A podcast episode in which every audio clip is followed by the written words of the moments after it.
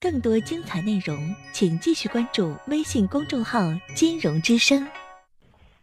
喂，哎，喂，你好。您的电话请讲。哦，我的。哦，我想咨询一下啊。嗯。就是跟我哥咨询一下，如果我哥去年十一月份，然后结的婚，结婚之后啊，就是他那媳妇儿啊，他俩一直都是没话说。嗯。然后呢，就是，不是我妈前一段时间不是摔了吗？摔了，然后一直一直在床上躺着呢，然后，哎呀。反正他们媳妇就一直连到房间里连问都没问，没看一下，嗯，就是我自己，我我当时跟我哥说，我就不同意，不同意这事儿。反正他一心就那个啥，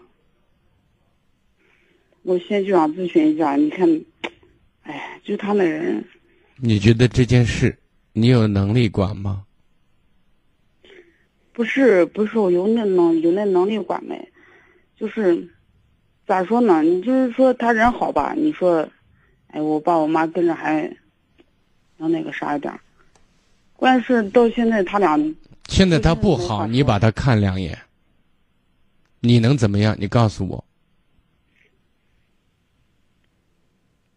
我就是不知道。我那我现在告诉你这个问题，你得问你哥。你哥跟他老婆为什么结婚一年多，夫妻两个没有正常的交流？你得问你哥，你你哥和他老婆之间的矛盾是什么？他连你哥都不不当回事儿，或者说跟你哥都同床异梦的两个人貌合神离，那你妈在他心目当中又算得了什么呢？所以，解决这个问题的根子在你哥这儿。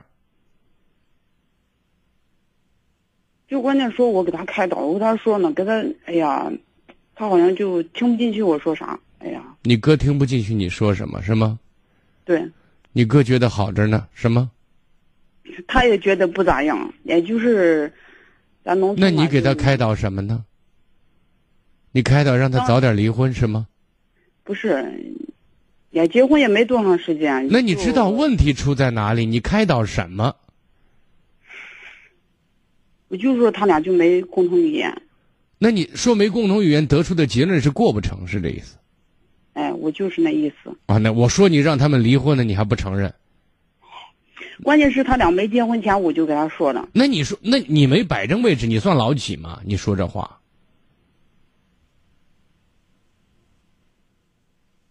你以为你是谁啊？所以这个问题，你对你妈好，你要求你哥对你妈好都没有错。那么你要求你嫂子对你妈也好，你得问你哥，你媳妇儿你怎么就搞不定呢？你觉得能过了过，不能过了，那那你看你们考虑这个日子开看能能不能继续，不能继续咱就散伙了。你可以提建议。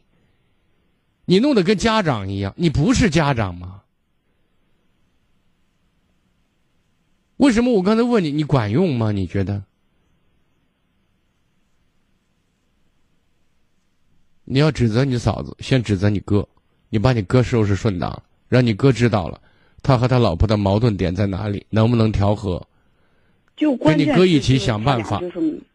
那我现在知道，我想知道原因在哪里吗？你知道吗？你当妹妹的，口口声声出要给人出头的，好像要管事儿的样子，你知道原因吗？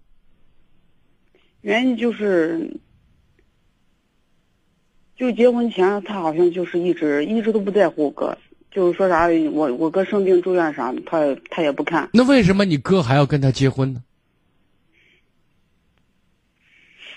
就农村嘛，就年纪稍微大点就结婚，就是能找个老婆都不错了，是这意思？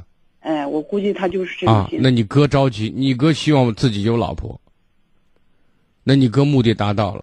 所以就得将就，人家压根儿就没瞧上你哥，你还要求他瞧瞧不上你哥的时候，对你家人如亲人，你认为可能吗？那你也得忍，你为了你哥能有个媳妇儿，有个形式的完整的家，你就少在那里添乱。你都出嫁的人了，对你你们家来讲，你对你妈怎么好都是应该的。